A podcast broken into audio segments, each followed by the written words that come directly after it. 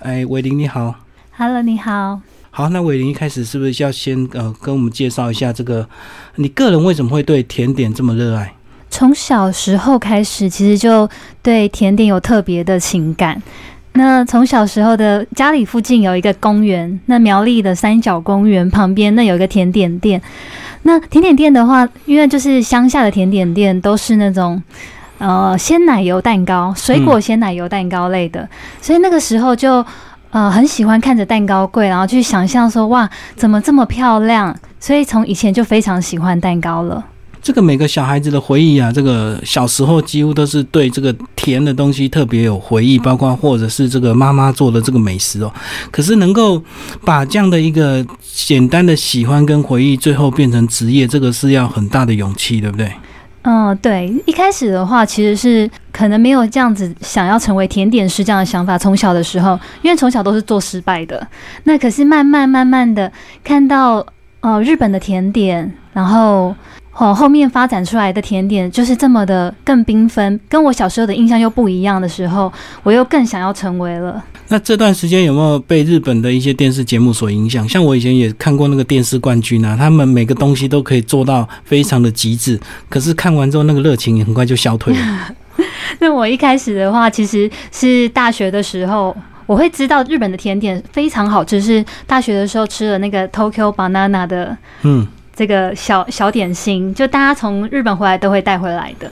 那个时候觉得我是第一次吃到这样的口感，跟我在台湾吃到的，呃，那时候啦，我们乡下的话都是做海绵蛋糕，比较扎实的。可是 Tokyo Banana 是入口即化的口感，跟我想象中的不一样，所以我对日本的。想象就是那样子的味道，就是大学吃到这个惊为天人的甜点这样子。对，好，那你大学毕业之后还是很顺利的找到，就是回到自己的母校吗？对，就是也是东吴大学这样子，在自己的母校就担任一个助教的工作。呃，当时的话是教务处，其实我非常幸运了，就是我在大学的时候就是在教务处担任攻读生，那也做了三年，所以对毕业之后就是应征上了这个工作。如果是一般人，他如果没有像你这样的经历，他可能就是找到教职之后，他就利用寒暑假疯狂到日本去，呃，吃喝美食就好了，他也不会 想要三年后就这样离职。呃，当时其实一直想要这么想去日本这件事情有放在心里，没有想到是可以做成，因为想到日本就是一个很远的一个一个地方，那也没有这样子的钱，所以我当时想到的就是赶紧存钱，然后所以我在呃下班之后，我有去。呃，上上补习班，虽然也是很很简单的五十音啊这种的，但是一直有这样子的想法，就是一边工作一边一边有在准备，就对。对。那什么时候呃是什么样的想法让你三年后觉得时间到了要辞职？那我是觉得三年，其实我在呃一一两年的时候就已经想要去了，但是。迫于就是其实爸妈是反对的，嗯，当时他们觉得说那边非常危险。那其实日本治安非常好了，但是就是父母的想法可能跟我们想的不太一样，所以当时是其实有点对抗了一年左右。哦，就是你还是希望他们同意才去就对。呃，会希望他们同意才去，毕竟呃，他也是给我这个呃大学的费用，让我去学这个会计系毕业的。对，可是如果我就这样抛弃这样子的专业，等于我我完全去舍弃我大学的所有的这个学到的东西的话，可能我们还是经有经过他们的同意会比较好。可是那时候你没有说服你爸妈，就是因为你学会计，反而你会掌控成本，所以你以后做面包可能会比较会赚钱。这样。其实我觉得父母当时叫我选择会计系，但是他们一开始会觉得说这是一个非常好找工作的一个职业这样子。那可是。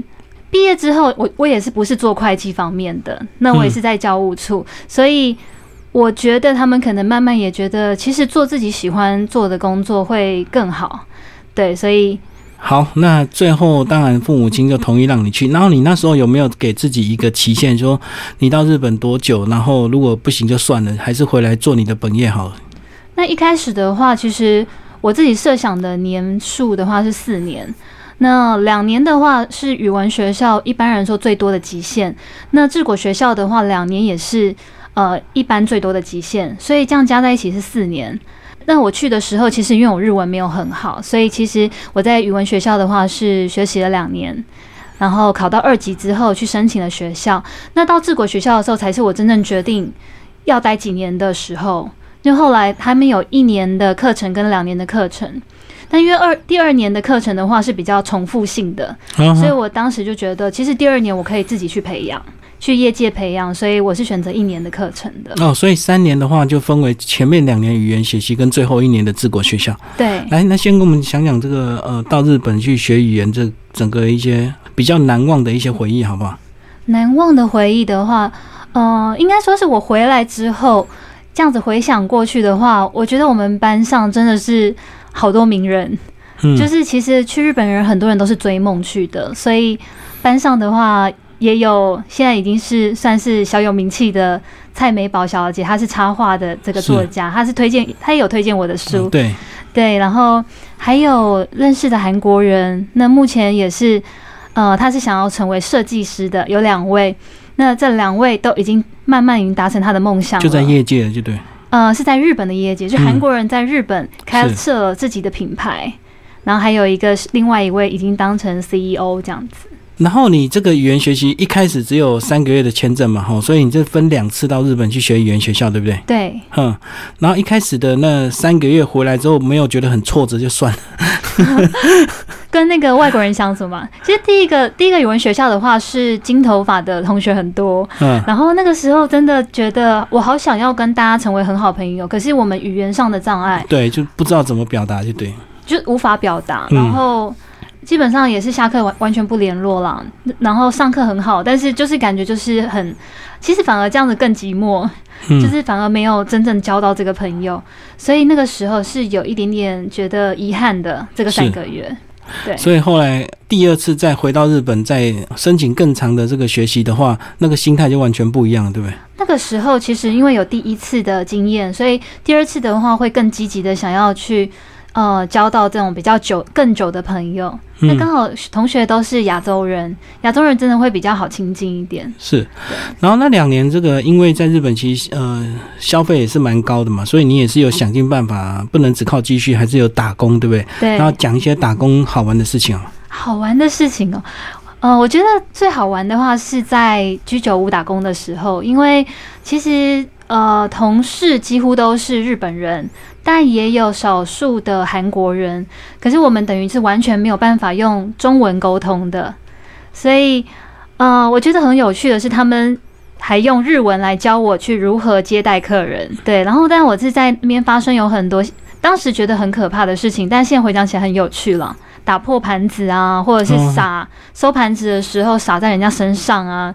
然后打翻啤酒，这种都是常见的事情。呃，应该也是会观察到很多这个日本男人为什么一个人下班就喜欢窝在居酒屋的那种生态。我觉得是他们是想要开心啊，就是有点放松的感觉。所以其实很多就是有那种看台，就是前面就是师傅在做做这个料理，或者是帮你做酒这这种地方，然后很多人就坐在那里，然后跟师傅聊天也好。我觉得那是一个他。可以摆脱工作跟家庭的一个放松的地方，然后大部分都是男生去，对不对？哦，几乎都是，女生没有，女生没有，单独没有。哈，然后都是单独一个人，还是都是呃两三个这样子，同事这样子在聊天。呃，很多的话是跟同事一起，嗯，那他们日本人会觉得说，其实下班之后可以有这样的聚会，才是算是一个有面子的事情。太早回家反而是没有面子的事情。哦，就是可能没 没有社交生活，或者是没有工作，不用加班这样子。对对对。嗯，再来就开始，当然这个学习语言，最后就是要到治国学校。然后你那时候书也有写到说，那时候你有大概六间学校在选，最后为什么会选这个呃织田治国专校？那一。一方面我在有经济的考量，那织田治国的话，价钱比较不会这么高。然后另外一个方面是他的学校几乎都是日本人。那因为我喜欢选这个这件事情的时候，我希望他有两个对我来说是最重要的事情。所以第一个是经济，第二个的话就是我如果跟大部分的日本人接触的话，我可以学到语言，还有还可以更了解他们的文化。然后等你真的开始进入这个学校之后，那个一开始他们整个制度的严谨，还有对这个工具的一个尊重，有应该也造成你很大的一个震撼，对不对？包括你讲说，哇，迟到一就不能进教室，太可怕了吧？其实我觉得，觉得是要呃尊重这个老师。那因为老师等于就是在上面已经开始在讲课的时候，如果你才进来。那会觉得老师会觉得不受到尊重，嗯，所以我觉得它是一个尊重的一个概念。我觉得这件事很好，但是也非常可怕。是啊，压力也蛮大，压力很大。所以其实我常常奔跑在这个往学校的路上，对，很可怕。然后包括他们对一些呃看台或者是一些呃工具的一些使用，其实他们都日本人好像就是更严谨，对不对？对，就是呃，其实，在工具的使用上面，或者是卫生方面，他们非常的严谨。像我们使用前旁边都一定会放一罐消毒水，只要不管我是不是干净的，我在使用前一定会喷这个消毒水去清洁它，我们才可以使用。就是一个习惯动作，就对。对，嗯，好。那在日本学习一年之后，这个这个时间比较特别，是你那时候还遇到三一大地震。刚刚好是快要结束，已经结束了，然后在等毕业典礼的时候，就刚刚好碰到三一一大地震了。你那时候在干嘛？我那个时候其实我非常记得，我当天早上是去呃上家教课的，我等于是教日本人中文这样子，然后我也是觉得那一天天气莫名的就觉得很阴。然后我我也没有想多想。那平常下课的时候，我都会去旁边晃晃，因为旁边的话其实也有蛮多就是漂亮的风景，我就会到处走一走。可是我那天就觉得我要回家。我回家之后，大概下午的时候就开始发生这可怕的事情了。对。然后你自己有感觉吗？你的位置，我的位置嘛，你就说我我那时候地震的时候，你对，我在家里，嗯，我在家里的时候，而且我其实住在一个算是安全的地方，我是木造房子的一楼，一楼应该是最不正的地方，嗯，但是我家的东西像喷射一样这样喷出来，所以还是有影响，很可怕，对。那时候，呃，发生的当下，你有想到那么严重吗？还是后来看新闻才知道，哇，原来这么严重？应该说根本不知道发生什么事，到底是。到底是发生什么事情？我可能甚至都不知道。我站起来都站不稳。嗯嗯对。好，这个非常难忘的这个三年的日本哦。那先简单总结你治国学校你这一年这个学到的一些心得，好吧？心得吗？我觉得除了我这一年的话学到所有甜点的知识，然后还有基础技能之外呢，我还可以跟日本人相处。了解要怎么跟他们相处的方式，还有他们我们跟他们文化的差异，我觉得这个才是我觉得学到最多的地方。好，然后这个毕业之后，那时候完全没有想要再去法国看看，或者是在日本学习更高层次的一个技术吗？哦，还是就觉得该工作赚赚钱了。一方面了，一方面其实想要本来是想要继续待下去的，那当时有想要学到第二年，但是当时的校长有特别跟我说。日本呃，台湾人在日本的话，就算是你两年毕业，你也无法在日本找到相关的工作，因为呃，日本人会比较呃保护自己的这个呃自己国民的一个工作权，对对对，一个一个找到工作的这个权利，所以他在这个行业方面是不让外国人可以直接这样轻易的申请的。所以最后还是回到台湾，那个回到台湾第一个工作顺利吗？第一个工作的话，其实有让我震撼，就是我没有想到，呃，我一直认为，就是也许我从国外已经学到这些甜点的知识回来之后，有带带着这个学历，我也许可以在我第一个工作可以比较顺遂，但是跟我想象的是相反的。对，就是一进去的时候呢，不管你是不是只是一个可能高中毕业，或者我现在已经大学毕业，然后还留学回来，我们要做的事情是一模一样的。对，是我当时当时是没有想到的事情。所以这个就是你自己心态要去调整了，对不对？因为毕竟公司还是把你当新人用，对，没有看你背后的学历。可是你后来在呃那个工作，其实还是后来还是有很努力的呃去经历，然后还后面还是蛮顺利的嘛。后面的话，我觉得是我碰到好的人，就是我碰到的同事跟我的长官都算是支持我的，所以其实我蛮蛮感谢的了。就是所以我在做完这个蛋糕工厂之后呢，然后我就很快的就被调到巧克力工厂。那基本上我是快速的在这一家公司有循环过一次，所所以什么都有学到这样。然后后来就是在这个工作的同时，你那时候有开始去跑一些创意市集吗？对，应该说是已经呃那个时候有点想要自己来做这个创业的动作，所以在下班的时候，我有时候在家会自己在测试这个甜点。然后跑创意市集卖蛋糕，这个是非常大的挑战的，因为光是我们想到这个冷冻冷藏的问题，对，现场到底怎么克服？那我一开始的话，我也没有钱去买那种非常昂贵的冷冻的这些器材，所以我是买一个三百多块的保冷袋，里面放满 Seven Eleven 买的冰块，一包一包的。那只要是快要融化了，我会请朋友再去买几包过来放。哦，一直换冰块，一直换冰块，这样子来克服的。嗯，然后拉着手推车。对，就是一个很很破烂的手推车，这样子拉过去的。如果是这样，不是用一个大的那个保利龙箱，这个比较简单嘛？保利龙箱，我当时是没有找到这样子的东西。那我是觉得我的蛋糕想要先放很多层在里面，所以保利龙箱的话可能会控制那个大小。形状对，那如果用袋子的话，我可以随意的去把它控制那个形状，因为我的盒子非常多的那个大小，不同的形状就对，嗯，了解。好，然后我觉得在在这个创意市集的这个收获，就是可以很直接面对你的这个客户，对不对？对，因为他们一定问的比买的多，就是问的人一定很多，对不对？对，然后大概都会遇到各式各样什么样的问题？呃，比较多人的问题的话是。他会问说：“你这个时候什么时候做的？因为我他没有看到我现场做，所以他不知道。会担心啊，会担心。然后他也不知道我是谁，所以他要怎么担保这个东西是好的呢？对，所以他也会有疑虑。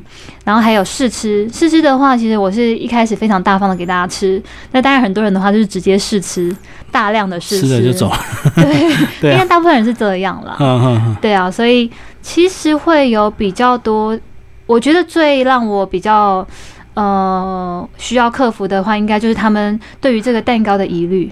嗯嗯嗯，可能我没有一个保障，我没有一个什么政府给我的一个证书或是什么，然后来去贩卖的时候，他们可能会觉得，哎，你你这个东西是没问题的吗？这样子。对，因为确实也有一些地下工厂，它大量生产，然后这就雇工读生到处去在路边摊摆摊嘛。嗯。所以那个就是他也不知道到底是你自己做的还是去地下工厂批来 的。对对对。不过呃，你应该还是会有一些成就感的，就是说如果有还是会有一些少数客户会对你这个蛋糕很有兴趣，会问的很深入。嗯。然后这时候你在日本学到的这个专业，是不是就可以开始这样滔滔不绝的讲出来，让这个客户感受到说哇，原来你是这么厉害的。对，很多其实是我从我的粉丝专业来的这个客人，所以其实他们。呃，比较不会有疑问，就会直接来买，然后跟我打招呼，就已经认识的，算算是已经认识的一个网络的粉丝这样子。那其他的话，在聊天过程中，但是他们知道我是治国学校回来之后，他他们当然会觉得说，哦，原来这就是。呃，日本的味道，所以他们会觉得，嗯，那我要尝尝看。当然，这样子正面的客人是也非常多的。所以，这个创意市集的这些客户，还是跟你的粉丝也有做结合啦。对，就是你要摆摊之前，还是会做一些预告这样子。对，我是在摆摊之前，是在我粉丝专业那边有做预告的。所以，还是会有一些特别的粉丝会去现场找你，这样品尝你的蛋糕。对，有完全就是不认识是谁的，就是会出现，然后说 “hello”，我常常看你的粉丝专业，也有这样子的人。嗯，对。好，所以这个整个呃摆摊市集，你大概多久的时间？前前后后，因为其实呃，他不见得每一次都可以录取，所以其实我很长的时间是在观察别人。那因为我也在看这个市集是不是可行，就是我长时间可行的，所以我当时前后观察了有几个月了。对，但是。呃，我一开始还没观察前，我有去一次，嗯，那一次非常的好，就是我让我给我的印象是贩售的贩售的成果是很好的。那看别人的话，我会觉得有一些是完全没有人的，所以其实我觉得每一家的这个蛋糕店都会有每一家的苦。或是开心的地方，所以我那个时候观察时间很长。那在我最后一次去的时候，大概已经是三四个月左右了。那个是我最后一次去，然后那天是下了一场大雨。嗯，结果成绩如何？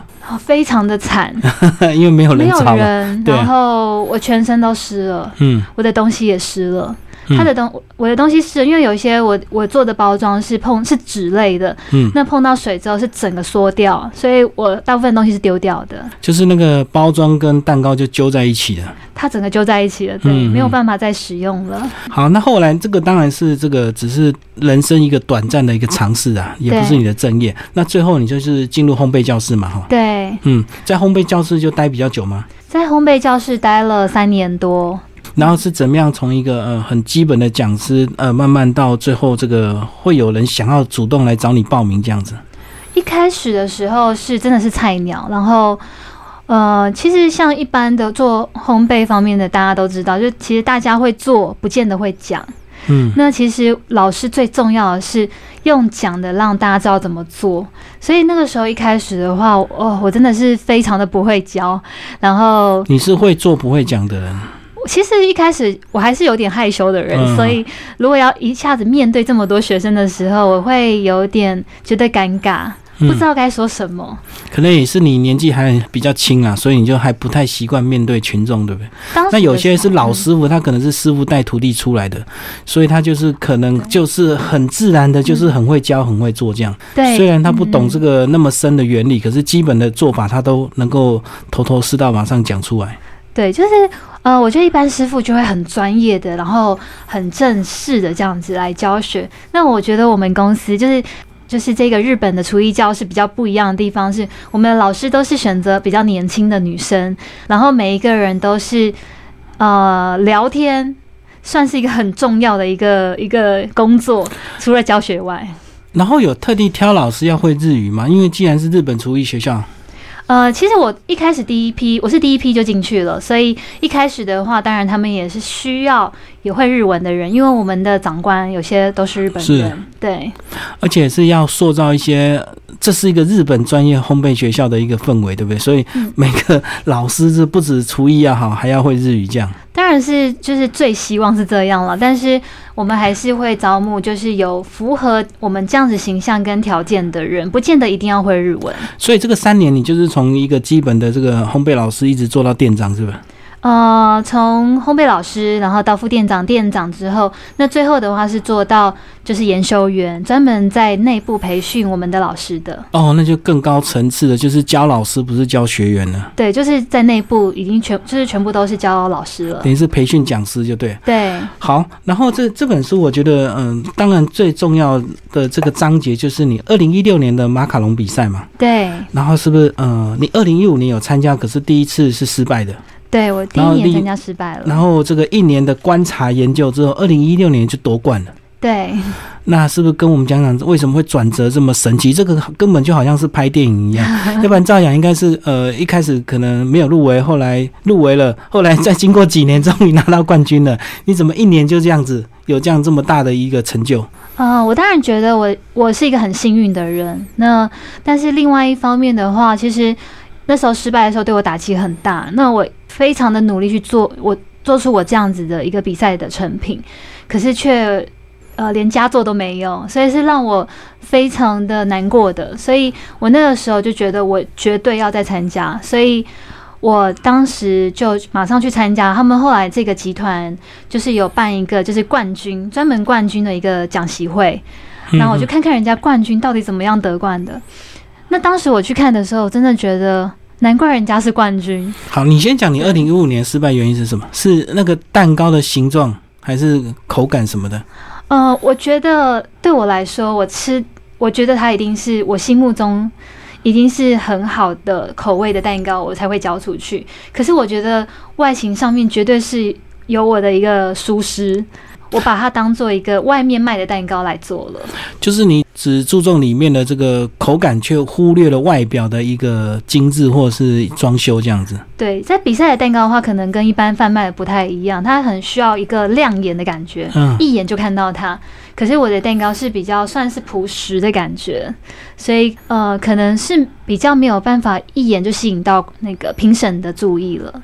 所以冠军蛋糕就是外形跟内在都要兼具。那你可能一开始只有注重在你的内在，对不对？对。嗯，那那个蛋糕一看就没有冠军样，就有点像是一个平，就是平房一样。别人别人都是高楼大厦，我就是一个平房这样子。嗯嗯嗯。对。好，那经过这个呃他们的冠军演习，算是一个分享会，就了解他们为什么夺冠之后，是不是后来这一年你几乎都在准备下一年的这个二零一六年？呃，我一直一直都在练习怎么样可以做出不要失败的马卡龙，因为很多人都说这个马卡龙的呃成功率比较低，可是我觉得如果你可以找到自己的方法的话，它基本上是不会失败的。嗯，所以我目前已经找到了，然后这一年的话，一方面在找这个方法之外，那我也是到处去参加这个课程，就是外面老师的课程，一方看一些老师傅去怎么做这个甜点。然后看人家怎么有一些创意去做一些新式的那种很可爱的马卡龙，就是到处去看这样子。真正好吃的马卡龙是真的就这么甜吗？因为我怎么每次吃到所谓的这个名牌的马卡龙，怎么甜成那个样子啊？哦，我觉得好吃的马卡龙的话是，如果以外在开始来形容的话，外面会有薄薄的一层脆皮，里面的话是 Q Q Q 的，然后粘牙的内层内馅，对不对？内馅的话又是。中间那一层，中间那一层的话，呃，我会比较喜欢的话是比较酸的口感的内馅，所以当它全部融合在一起的时候，基本上是不会甜的，就是一个淡淡的甜味，然后杏仁的香气而已。对啊，这个每次朋友介绍说哪家很有名，这一咬下去怎么甜成这样子？所以那个是法式的口味吗？还是说日本的其实做法是不一样？呃，我觉得是是口味的问题。你可能吃到的话是呃巧克力口味吗？还是什么样的口味呢？我也不知道什么口味，就是颜色都很缤纷，然后几乎每一颗都甜，几乎每一颗都甜。那我因为我觉得是口味的问题。那如果是因为我最喜欢吃的是覆盆子口味的，嗯，覆盆子口味的话，因为非常的酸，所以搭配外面的这个非常甜的像糖块一样的东西的时候，其实它是中和的。它不会很甜。然后这个听众朋友呢，如果想要看我们这个冠军马卡龙的照片呢，也可以在我们这一集在播出之后呢，我们在直播上去的时候，我们会把照片叠上去哦。那或者是听众朋友也可以这个追踪我们这个刘伟玲的粉丝页，叫一天只做一个甜点的甜点店。然后既然讲到你的粉丝页，我就想要来问问这个粉丝专业人气也很旺哦。然后。你的粉丝互动也很高，那他们会不会常常私讯你，问你什么哪一家店好不好吃，或 或这个什么呃甜点怎么做法？会不会你你私讯最长的问题是什么？其实我我觉得问题都算是很频繁，然后也很平均。有些人甚至会跟我说，他在网络上看到哪一间甜点店好好吃，可是我真的没有办法去日本。你可不可以去的时候去这一家？天哪！可不可以介绍，就是让我知道它真的好不好吃？这样，我觉得这是让我觉得最特别的问题。是。那当然也有一些就是小美眉，可能才高中刚毕业。对，然后他有受到父母的这个老跟老师们的建议，说请他去就读这个国立的，然后是管理方面的科系。可是他的梦想，他想要跟我一样成为甜点师，问我怎么办？我该听吗？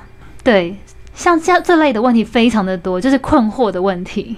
哦，大家已经把你当做一个呃，已经成功的一个呃对象，这样来追寻这样子。然后有没有那种问你什么这个蛋糕怎么做，那个蛋糕怎么做？有蛮多，就是问我怎么做的，或者是看到我的呃在腌制，像我比较多的话是我在糖制这个。柳呃柳橙或者是柠檬的时候，他们会来问我说，可不可以教我，就是私讯我这样子。哦，对，一定还会问你说，如果要跟你学的话，你有没有开课，对不对？对，还蛮多的。嗯，对。但是你现在已经暂时这个停下教职了。对，目前是暂停的。然后跟我们讲讲你停下来的下一个阶段有什么打算？下一个阶段的话，我希望可以不是只有在台北而已，我可以，我希望我可以到处都去，可以见到每一个大家，就是想学的人，不管他在哪里，也许他在高雄、台中都好，我都想要到处去，就是把你的这个教学足迹，就是扩展到全台湾，就对。呃，目前的目标是这样子，就是只要有人请你去教，你就会去哈。对。然后另外呢，如果全台湾跑，还有另外一个好处，就是可能到各家的一些比较有名的店，你也可以去品尝看看，互相跟人家做个交流。对，台湾的甜点其实也蛮多厉害的，但是我目前都是品尝是台北的，所以我很想要知道到底中部、南部有没有也是很很厉害的，让我没有吃过的甜点。嗯，会不会有人主动这个跟你私讯联络，想请你跟你交流，或者是请你去提供去他们店里提供一些意见？这样？之前的话是有呃台中的一个一个算是有名的店，然后希望我可以帮他们去写这个甜点的配方了。然后或者是也有单人的，希望我可以当他的家教，甜点家教这样子，有类似这样子的。不过以这个配方来讲，其实它应该很普遍，像菜单一样，其实网络上很容易找到，嗯，对不对？可是就是在这个是不是就在时间的掌控上？因为基本的菜单都可以把这个分量怎么做法写得非常详细，可是为什么不同人做出来口味就不一样？嗯，我觉得是技巧，就是做这个东西久了之后，每一个人都有每个人的小技巧。那可是，如果他只是像我，如果只是写一个文字方面的事情让大家知道的话，大家也许不知道我在这中间可能呃有什么东西可以多做一点会更好。嗯，那可能这些东西是在文字上面是做不到的。例如我手几度啊，就是几度的这个姿势会比较好打发弹啊，或是怎么样的程度。我都是没有办法用我的就是文字来写出来的。好，就是简单讲说，比如说你这个手呢，四十五度要打三分钟，你文字是这样呈现，可是真的实际状况就不一定，对不对？因为你还是要看那。当下的那个状况不会真的打到用计时器打到三分钟。对，我不可能真的用量四十五度这样定住不动这样。嗯嗯，所以最后那种技巧还是说需要多年的一个经验培养。对，然后再来这个帮我们讲讲，呃，为什么这个今年会出这本书？是你觉得你暂时这个算是达到你的梦想，准备到下一个阶段了嘛？所以先把你过去做一个总结，这样。其实这本书的话，在我回国之后，就是。一直想要出这样子的书，但是因为我毕竟不是一个会写文章的人，那我一开始的话一样，我觉得我从我的部落格开始，我开始慢慢的写文章，来培养这样子的这样子文字能力，对写作能力，然后直到我今年我很强烈有这样子的想法的时候，然后我投稿了，其实这个是我投稿的，嗯嗯，对，然后。呃，我觉得很幸运，远流出版社他也有来看我的粉丝专业，那他就马上就找我了。对我觉得非常幸运这件事情。哦，你自己整理出来之后，然后远流这个也是算是呃慧眼识英雄，就帮你出版这本书哦。然后其实里面呢，除了刚刚你整个经历的这个过程，其实写的还蛮多，等于是你这个十年的一个。呃，学习的一个心得哦。那另外还比较特别是，也有一些呃不一样的蛋糕的一些配方，是不是？呃，帮我们介绍几道好不好？好，那我觉得比较特别的话是第一个海绵蛋糕的地方。海绵蛋糕，我实在不知道它好吃在哪里，它就是吃起来很饱而已。我觉得它那时候是我们小时候比较没钱，然后买海绵蛋糕。第一个它便宜，第二个它吃起来比较饱。那它到底好吃在哪里？我觉得海绵蛋糕的话，就是它都是装饰型的蛋糕，呃，会使用的，因为它比较扎实一点。嗯，对啊。可是如果你可以把这个海绵蛋糕做的很湿润，然后入口即化的话，我觉得最厉害。哦，有这个前一阵子好像很多团购，他们都在去拼这个海绵蛋糕，就真的吃起来那个口感跟我以前小时候完全不一样。对，现在就是台湾其实很厉害，现在已经台湾这样子的蛋糕，甚至已经变成一个名产的形式了。所以，呃，我觉得这种蛋糕的话，其实也可以自己做得出来。那我的食谱上面的那个蛋糕的话，我是除了入口即化之外呢，我还稍微做一点点有口感的感觉。我有多加了一个粉类，让它变得是有口感。然后自己买一个小烤箱就就能够做得出来这样子吗？只要可以调温度的话都没有问题。哦，所以这个听众朋友如果有兴趣，可以找这本书来看。远流出版《我要成为甜点师》。好，那最后呢，这个伟林帮我们总结一下，这个你希望这本书带给我们的听众朋友或者是你的读者，给他们什么样的一个呃形？思或者是思考，是希望他们也能够像你这样子，呃，为了一个梦想，能够花十年的时间去呃追梦吗？我觉得就是呃，依我这样子回顾来看的话，我比较希望就是梦想跟现实这两个两个地方，你可能都可以顾虑一下。那很多人没有办法追梦的原因，都是因为他有现实的。因素让他没有办法去追梦。那像我自己也是，所以我之前的话，我都会做一个规划，好好的存钱，嗯，然后就是为了要达成这样子的目标。那我希望大家可以看到这本书，可以让大家可以有勇气啦，就是呃，不要觉得自己不可能。我也是没有钱可以去啊，可是我也可以存钱啊，所以其实没有什么不可能的。我也是碰到这么多的挫折，然后但是我还是可以做得到。我希望大家可以也做得到。这个就是事情还没做之前，你你也许会想到一百个不可能，可是当你这做了之后，其实就是一个一个解决，很自然，这个时间就过去，然后你也 你已经走到人生不一样的一个境界。包括你这个在出书，你说在自己整理投稿之前，你可能也不太想说有可能会出版，对不对？其实我我当时。根本不觉得我可以出书，但是我还是出了。对，就是投稿，然后就是 就会遇到了，就对了。嗯，幸运也是。所以这样子就是任何机会来了，其实前提一定要自己先准备好了。对自己好好去把握这个机会。对，嗯，然后最后讲讲你的粉丝页好不好？你的粉丝页这个除了自己的呃做的一些方法，好像你自己也会分享这个日本、韩国的一些甜点、一些特色，对不对？对，就是如果我有去到哪里的时候，我都想要跟大家分享，因为我们有很多的，就是网络的这个粉丝，他是没有办法，就是一直这样出国的。对。那如果我有这样子，目前有这样子的机会，我就想要分享给他们这样。而且我觉得你写的会比一般布洛克写的更好，因为毕竟你有真正的专业，而且你是自己会做的。那一般布洛克可能就是看起来很好吃，然后这个样子怎么样，然后拍个很美美美美的照片这样子而已，写不出更里面的东西啊。这也是你的一个专长跟特色，就是可能有时候会比较严苛一点啦。可是也不能够都写负面的，对，要不然店家看到气的要死。也是啊，你来拆人家台这样子。所以大部分都是写好的啦。对，大部分都是不好的地方就要婉转一点。对，没错。以免你拆人家台以后，人家也会来拆你台。对 对对。好，今天非常感谢我们的伟林，呃，为大家来介绍《我要成为甜点师》，这个是远流出版在九月一号出版的新书。那听众朋友有兴趣可以呃找这本书来阅读，然后里面也有一些这个小配方哦。听众朋友如果有兴趣的话，也可以照着它的配方来做做看。那如果做不出来呢？不，不用找主持人，欢迎找 找我们的伟林去他的粉丝页留言，说我照你的书做，为什么 做不出来？伟林就会提供非常亲切的售后服务。对哦，好，谢谢伟林。好，谢谢。